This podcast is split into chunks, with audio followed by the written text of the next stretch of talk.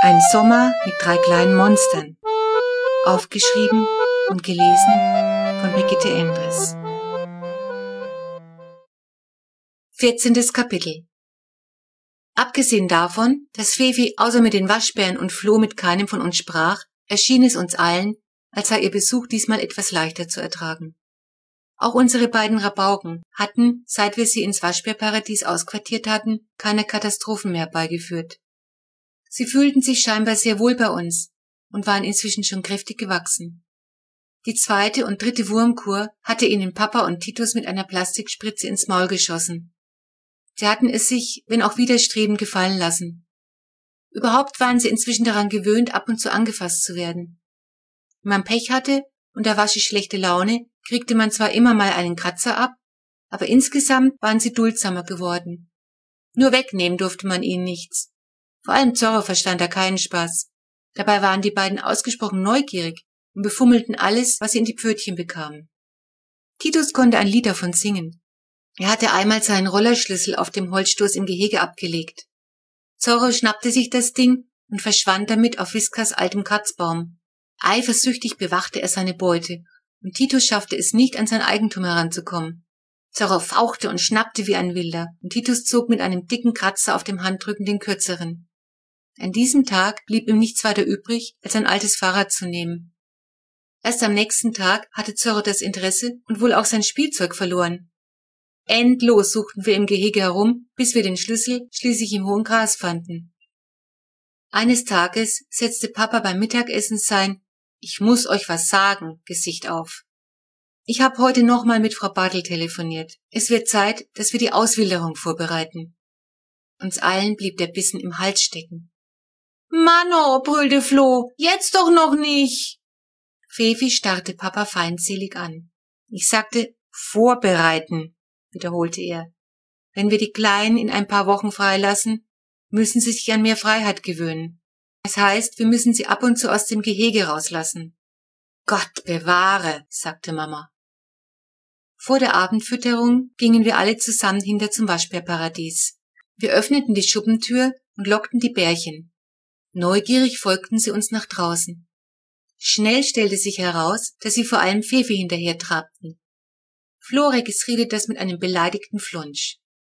Abgesehen davon verlief der erste Ausflug unserer pelzigen Freunde unproblematisch, und es war ganz leicht, sie mit einem Fläschchen zu ködern, um sie wieder zurück ins Gehege zu bringen. Sie dürfen jetzt jeden Tag eine Weile heraus, sagte Papa, aber niemals ohne Aufsicht. Und vor allem nur auf unserem Grundstück. Er sah demonstrativ zu Wirsch hinüber. Uns war allen klar, dass unser schießwütiger Nachbar kurzen Prozess mit unliebsamen Besuchern machen würde. Fee und Zorro genossen die ungewohnte Freiheit sehr. Whiskas schloss sich ihnen, da sie nun nicht mehr durch ein Gitter getrennt waren, oft an, und die Bärchen kletterten ihr gern auf den Apfelbaum nach. Allerdings musste man höllisch aufpassen, dass kein Katzenfutter auf der Terrasse stand, Zorro hatte nämlich schnell raus, dass da was zu holen war, und dann gab's ein Mordsgefauche und Gezeter mit Whiskers.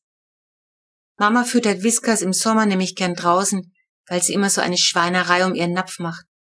Flo und Fefi entwickelten sich zu verantwortungsbewussten Waschbärsittern und verbrachten jetzt noch mehr Zeit im Garten. Wirsch beobachtete die Freigänge seiner pelzigen Nachbarn misstrauisch aber glücklicherweise ließen sich die beiden mit einem interessanten Spielzeug immer schnell wieder vom Zaun weglocken. Eines Abends, es war schon fast ganz dunkel, Flo und Fefi lagen schon im Bett, ging Papa noch mal raus, Luft schnappen. Da hörte er plötzlich etwas. Er kam wieder rein und rief nach uns. Hört ihr das auch? fragt er. Wir spitzen die Ohren. Es ist ein heftiges Plätschern. Anders als das Geräusch, das der Spritzknabe macht. Das haben wir uns mittlerweile schon gewöhnt. Denkt ihr, was ich denke? fragt Mama und hat schon wieder ihren panischen Unterton. Papa holt rasch die Taschenlampe und wir gehen hinaus. Unsere Vorahnungen bestätigen sich leider. Im Lichtkegel sehen wir unsere Waschis in Unwirsteich paddeln, planschen und keckern und fühlen sich anscheinend pudelwohl. Oh Gott, oh Gott, ruft Mama entsetzt. Der flippt aus, sagt Titus. Was machen wir jetzt? frag ich. Das ist ein Casus Belli.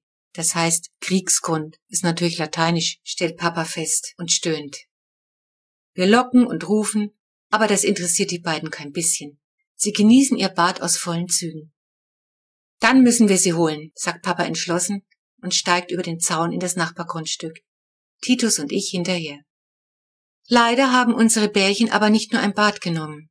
Selbst im schwachen Licht der Taschenlampe ist deutlich zu erkennen, dass sie dabei auch die Bepflanzung komplett ruiniert haben. Fressen die eigentlich auch Goldfische, frag ich. Glaub schon, wenn sie welche erwischen, meint Titus. Jedenfalls sieht man außer Fee und Zorro und den verwüsteten Pflanzen nichts im Wasser schwimmen. Aber auch jetzt denken die beiden nicht daran, ihr Bad zu beenden. Geh du auf die andere Seite, ruft Papa Titus zu. Nicht so laut, zische ich. Sonst kannst du den Wirsch gleich dazu holen. Titus geht hinüber. Er zieht die Schuhe aus, krempelt die Hosen hoch und steigt vorsichtig in den Teich. Papa versucht nach einem der Bärchen zu greifen. Zorro oder Fee lässt sich bei der Dunkelheit nicht sagen. Aber das Tier entwischt ihm und flieht Richtung Titus. Titus hechtet nach vorn, rutscht aus, versucht sich noch an dem Pissjungen festzuhalten, knallt der Länge nach ins Wasser, der Pissjunge mit ihm. Entsetzt springen die Waschbären aus dem Teich. Titus lässt einen unchristlichen Fluch los. Mama und Papa sind stumm vor Schreck. Aber ich muss plötzlich lachen. Ich weiß auch nicht warum. Ist ja eigentlich gründlich daneben gegangen aber es sieht einfach zu bescheuert aus, wie Titus in dem Miniteich liegt und den pinkelten Nackedei umarmt. Oh Gott, oh Gott, ruft Mama entsetzlich.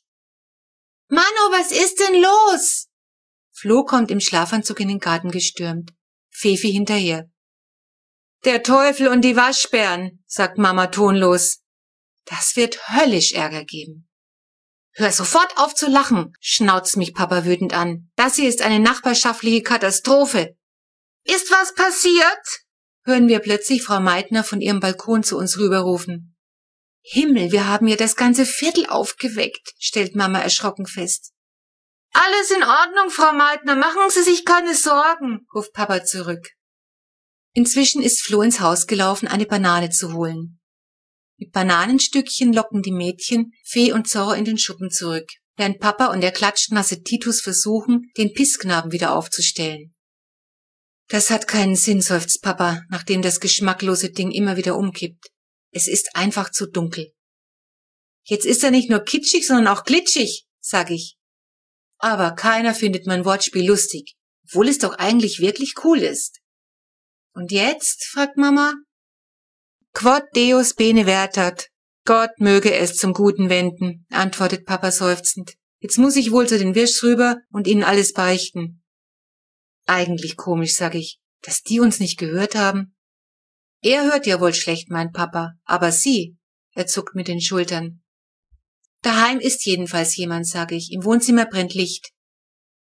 Titus fahndet im Dunkeln nach seinen Schuhen und klettert dann vor Nässe triefend auf unser Grundstück zurück. Obwohl es mir eigentlich vor dem Unwisch seinen Wutausbrüchen ziemlich graust, will ich Papa aber auch nicht allein gehen lassen. Wir marschieren also zu allem entschlossen Richtung Terrasse. Die Terrassentür ist angelehnt, der Fernseher läuft und Wirsch sitzt mit dem Rücken zu uns vor der laufenden Flimmerkiste. Von der Kittelschürze ist nichts zu sehen. Papa klopft an die Glastür. Wirsch rührt sich nicht. Dann ruft Papa, Hallo? Keine Reaktion. Wir sehen uns an. Irgendetwas stimmt da doch nicht. Wir gehen hinein und bleiben erschrocken stehen. Verisch sitzt ganz in sich zusammengesunken da. Ein leeres Bierglas liegt umgekippt auf seinem Schoß. Das Bier ist ihm über die Hose gelaufen. Herr Wirsch? Ruft Papa. Hallo, Herr Wirsch! Papa rüttelt ihn, aber er bewegt sich nicht. Ist er? Mir steckt ein dicker Kloß im Hals. Himmel tut mir der alte Mann leid. Dabei kann ich ihn doch eigentlich gar nicht leiden. Lieber Gott, bitte mach, dass er nicht tot ist. Papa geht ganz nah an Herrn Wirsch ran. Er atmet, ruft er erleichtert. Und dann geht alles ganz schnell. Zehn Minuten später ist der Notarzt da und Wirsch wird ins Krankenhaus gebracht. Die arme Frau Wirsch, meint Mama, als der Sanitätswagen mit Sirenengeheul abgefahren ist. Wenn man einmal nicht daheim ist. Und dann warten wir alle im Wirschsen Wohnzimmer, bis die Haustür aufgeschlossen wird und Frau Wirsch heimkommt. Es hätte nicht viel gefehlt, und wir hätten nochmal den Notarzt kommen lassen müssen. So erschrocken war die gute Frau. Papa fuhr sie sofort zu ihrem Alfred ins Krankenhaus. An Schlafen war jetzt für uns alle nicht zu denken, und so warteten wir, bis er nach einigen Stunden zurückkam. Er ist über den Berg, sagte Papa. Und das hat er nur den Waschbären zu verdanken. Wären die nicht ausgebüxt, hätte Frau Wirsch nach dem Kirchenchor eine weitaus schlimmere Überraschung erlebt. Wie sagt der Lateiner? Nihil fit sine causa. Nichts geschieht ohne Grund.